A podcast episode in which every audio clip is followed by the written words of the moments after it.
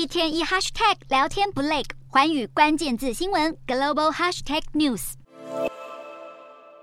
联准会将在十三日至十四日召开货币政策会议。目前联准会官员已进入会议前的缄默期，市场预期联准会六月暂停升息的几率大约是百分之七十，七月则是约百分之六十六，并且预计这将是今年最后一次升息行动。不过此时科技股涨势却降温，美股四大指数涨跌互见，道琼指数微涨九十一点七四点，收三万三千六百六十五点零二点；纳斯达克下挫一百七十一点五二点，收一万三千一百零四点八九点；标普五百小跌十六点三三点，收四千两百六十七点五二点，非半指数下挫十一点一七点，收三千四百七十七点一七点。欧洲股市方面，加拿大央行意外升息，削弱市场对于美国联准会本月将暂不升息的希望。加上数据显示中国经济疲软以及美国出口下降，掀起了对于全球经济情况的担忧。欧洲三大股市全数收低，英国股市小跌三点七六点，收七千六百二十四点三四点；德国股市下挫三十一点八八点，收一万五千九百六十点五六点；法国股市下跌六点二一点，收七千两百零二点七九点。以上就是今天的欧美股动态。